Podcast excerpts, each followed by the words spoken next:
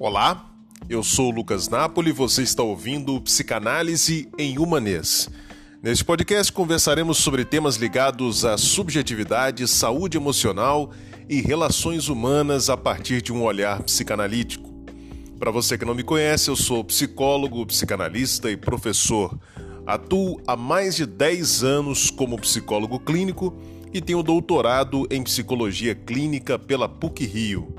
Se você quiser conhecer um pouco do trabalho que desenvolvo há mais de uma década na internet, acesse meu site lucasnapoli.com e meus perfis no Facebook e no Instagram. É só procurar por Lucas Napoli Psicanalista, tudo junto.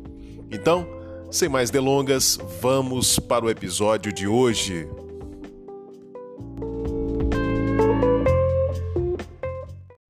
Bom, então vamos lá falar de empatia patológica. Empatia patológica. Uh, como eu acredito que a grande maioria de vocês saibam, a empatia é uma habilidade que todos os seres humanos são chamados a ter, né? tem a tendência para ter. A empatia é uma habilidade que uh, nos auxilia a nos relacionarmos com os outros. Né? A empatia significa basicamente eu ser capaz de me imaginar na condição do outro. Imaginar o que o outro possa estar sentindo, o que o outro possa estar percebendo, como o outro possa estar pensando. Essa capacidade que nós temos de nos identificarmos com os outros nos ajuda bastante nos relacionamentos interpessoais. É isso que é, nos faz, por exemplo, ser, é, nos sentirmos mobilizados afetivamente para ajudarmos uma pessoa que está passando por um sofrimento, é graças a essa capacidade que nós é, sobrevivemos. Né? Se as nossas mães não fossem capazes de ter empatia por nós quando nós éramos bebês, a gente não conseguiria sobreviver. Então, a empatia é uma capacidade, é uma habilidade vital para os seres humanos. Eu disse aqui que todos os seres humanos são chamados a desenvolver a empatia. Todos nós temos uma tendência para desenvolver essa habilidade. No entanto, Algumas pessoas não as de, não desenvolvem essa capacidade, são aquelas que nós denominamos no senso comum de psicopatas, de sociopatas. São pessoas que justamente não conseguem se identificar com o outro, não conseguem é, experimentar, sentir com o outro, né, sentir a dor do outro, e justamente por isso, por não terem essa trava, é uma trava moral, justamente por não terem essa trava, elas acabam então é, usando o outro para os seus interesses apenas. Né? Então, por essa razão, por existirem os psicopatas e sociopatas, uh, nós não podemos dizer que a, a empatia seja uma habilidade inata. Nós temos uma tendência inata para desenvolvê-la, mas para que de fato esse desenvolvimento aconteça, é preciso uma contrapartida ambiental. Ou seja, é preciso existir determinadas condições ambientais para que nós possamos desenvolver de forma saudável a empatia. Uh, a empatia se desenvolve muito cedo na nossa vida, nos, a gente pode dizer, nos primeiros meses de vida. Inicialmente, quando nós nascemos, nós uh, não, ainda não somos capazes de saber, de ter consciência de que existem outras pessoas. Né? É, e isso acontece por uma razão muito simples. Né? Quando nós nascemos, nos primeiros meses ali de vida, principalmente nos quatro, cinco primeiros meses de vida, Uh, em geral, né, é, em condições normais, vamos dizer assim, de temperatura e pressão, normalmente uh, as nossas mães, elas, o que, que elas fazem? Elas atendem às necessidades dos bebês de uma forma oportuna, ou seja, no momento certo. As mães, em geral, né, normalmente, elas não deixam os seus bebês esperando muito tempo para serem alimentados, para terem as suas fraldas trocadas, para serem protegidos de frio ou de um excesso de calor, por exemplo.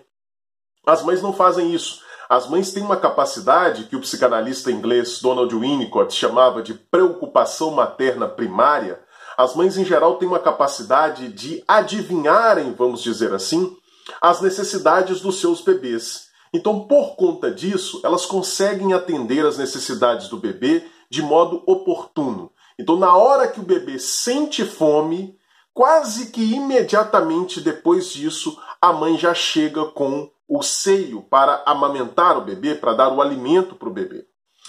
Esse, essa circunstância, o fato das mães atenderem a necessidade do bebê de forma tão oportuna, de forma tão rápida, tão imediata, faz com que os bebês tenham a ilusão de onipotência.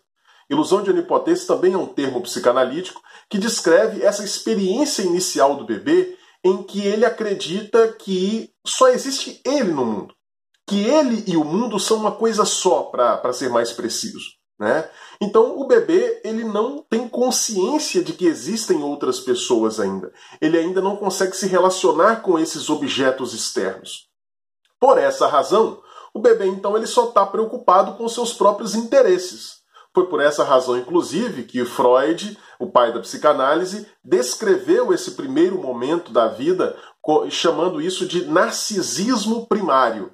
Porque, de fato, nesse primeiro momento, por não saber da existência é, das outras pessoas, o bebê ele só está preocupado com seus próprios interesses mesmo. Não significa que ele seja egoísta. Por isso que o termo narcisismo talvez não seja o melhor termo, né? Uh, o bebê ele não é um ser egoísta. É como ele não sabe da existência dos outros seres, então ele só está preocupado mesmo com seus interesses. Então é por isso que o bebê é, não se preocupa, não está nem aí de chorar no meio da noite, no meio da madrugada e acordar a sua mãe, acordar o seu pai. Né? Ele está simplesmente expressando uma necessidade né, espontânea. Ele está sendo autêntico. No entanto, com o passar do tempo, o que, que acontece?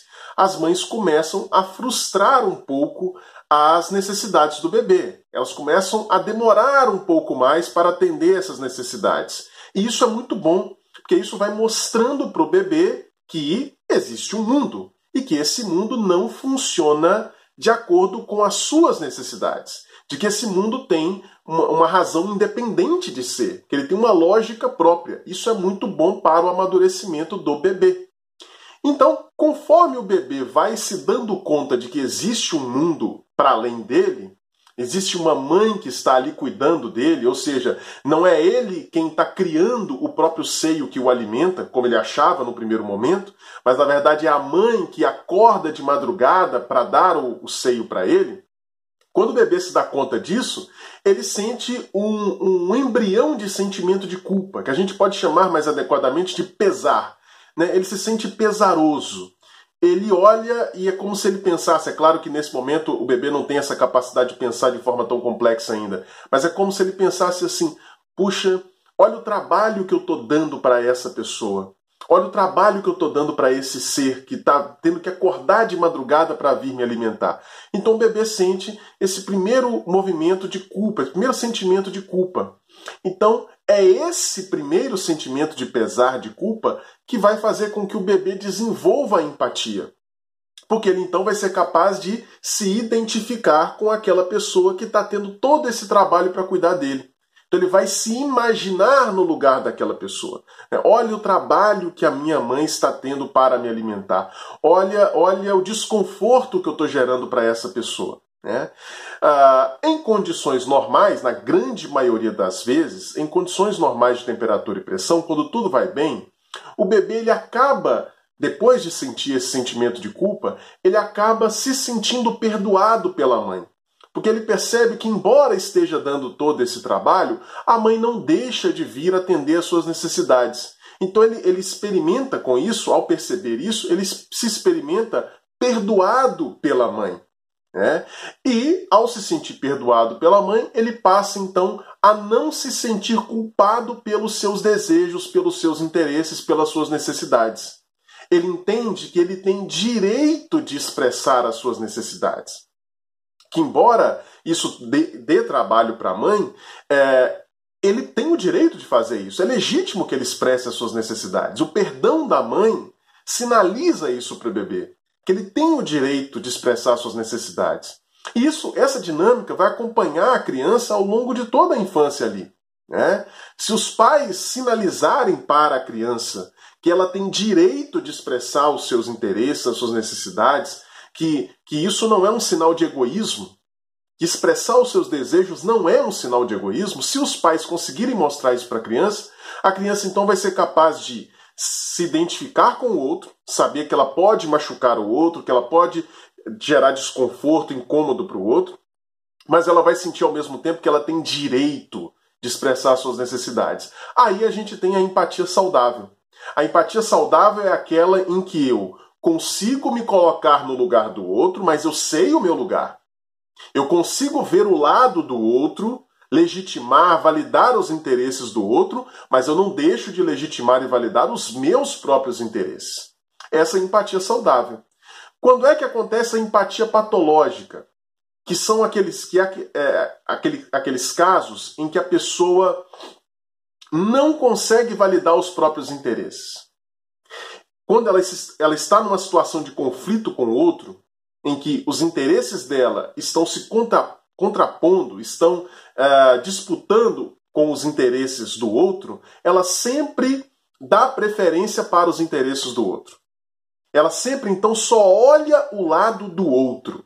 Né? Ou seja, ela faz o primeiro movimento da empatia, de se identificar com o outro, se colocar no lugar dele, mas ela não faz o movimento de retorno, de olhar os seus próprios interesses também. Então, com isso, ela não consegue expressar os seus interesses. Né? Ela não consegue uh, dizer e, defender aquilo que ela quer. Ela só olha para o lado do outro. Né? Isso acontece justamente quando essa pessoa não pôde vivenciar na infância uh, esse sentimento de legitimidade dos próprios interesses. Ela ficou fixada nesse primeiro movimento de culpa que o bebê sente quando ele percebe que ele dá trabalho para o adulto. Né? É, ele, ele, ele, essa pessoa, portanto, ela não se sentiu perdoada pelo adulto. Então ela carrega dentro de si esse sentimento de culpa para o resto da vida. Ela começa a achar então que ela tem uma determinada culpa, que sentir os seus próprios interesses, que sentir os seus desejos é motivo de culpa, que ela não deveria, que ela não tem direito de ter interesses que ela não tem direito de ter as suas próprias ideias, as suas próprias opiniões, que ela não tem o direito de é, desejar certas coisas, de decidir em relação a certas coisas, que sempre é o outro que tem esse, esse, esse direito, essa legitimidade. Isso porque ela conserva ainda esse sentimento de culpa. Então, é aquela pessoa que parece que ela está o tempo todo pedindo licença para existir. Porque ela ainda acha, né, a, a gente pode dizer, essa dimensão infantil que ainda está presente nela, ainda acha que ela deve alguma coisa. Porque ela não conseguiu se sentir perdoada. Seja porque os pais não, não fizeram, não, não é, expressaram isso, não manifestaram esse perdão de forma explícita, seja porque a própria pessoa não conseguiu interpretar isso na infância. Então ela conserva ainda essa crença de que ela não merece nada, de que ela não tem direito, de que ela não tem legitimidade para expressar os seus desejos. Aí o que, que vai acabar acontecendo? Ela conserva esse sentimento de culpa, então ela passa inconscientemente a achar que ela sempre tem que olhar só o lado do outro. Que é sempre o outro que tem direito. Mesmo quando conscientemente, racionalmente, ela sabe que ela tem direito de expressar o seu desejo. Então, é aquela pessoa, por exemplo, que ela vai num restaurante e chega um determinado o prato que ela pediu, só que esse prato está mal feito, ou nem é o prato que ela pediu, veio alterado, não é aquilo que ela queria. Essa pessoa então não consegue reclamar. Ela não consegue dizer, né, para o garçom, olha, eu não quero isso daqui porque não foi eu que não foi o que eu pedi ou quando ela solicita um determinado serviço, esse serviço não é feito da forma como ela gostaria, ela não consegue dizer, olha, eu quero que seja refeito esse serviço. É aquela pessoa que não consegue ah, reivindicar o seu direito. Porque ela acha que sempre quem tem direito é só o outro. Ela ainda, tá, ela ainda permanece, ela ainda está fixada nesse sentimento de culpa infantil que toda criança sente mas que ele passa depois que a criança se sente perdoada pelo adulto, depois que ela interpreta que foi perdoada pelo adulto. Então, essa, isso é o que eu chamo de empatia patológica ou empatia excessiva. É quando eu me coloco no lugar do outro, mas eu não legitimo os meus próprios interesses. Então, eu, eu, é, é empatia excessiva, por quê? Porque eu só estou olhando o lado do outro. Então, eu só estou me colocando no lugar do outro, mas sem olhar para os meus próprios interesses. Você sofre com isso? Você conhece pessoas que sofrem? Então, Se você conhece outras pessoas ou se você acha que esse vídeo pode ser útil para outras pessoas, porque isso pode despertar alguma coisa nelas, pode ser um insight importante, pode motivar essas pessoas a procurarem ajuda, e eu posso dizer com muita segurança que num tratamento psicanalítico essa pessoa vai encontrar ajuda para para conseguir se libertar desse sentimento de culpa. Se você percebe isso, então compartilhe esse vídeo. Manda esse vídeo aí no seu WhatsApp para todos os grupos que você tem. Compartilhe isso nas suas redes sociais. Ajuda, gente, a divulgar informação que pode ajudar outras pessoas a refletirem, a pensarem sobre as suas condições emocionais. Beleza? É, se você gostou desse vídeo, curta, se inscreva aqui no canal, me siga nas redes sociais e não deixe de adquirir o meu e-book O que um psicanalista faz. Beleza? A gente se encontra então numa próxima oportunidade. Um grande abraço.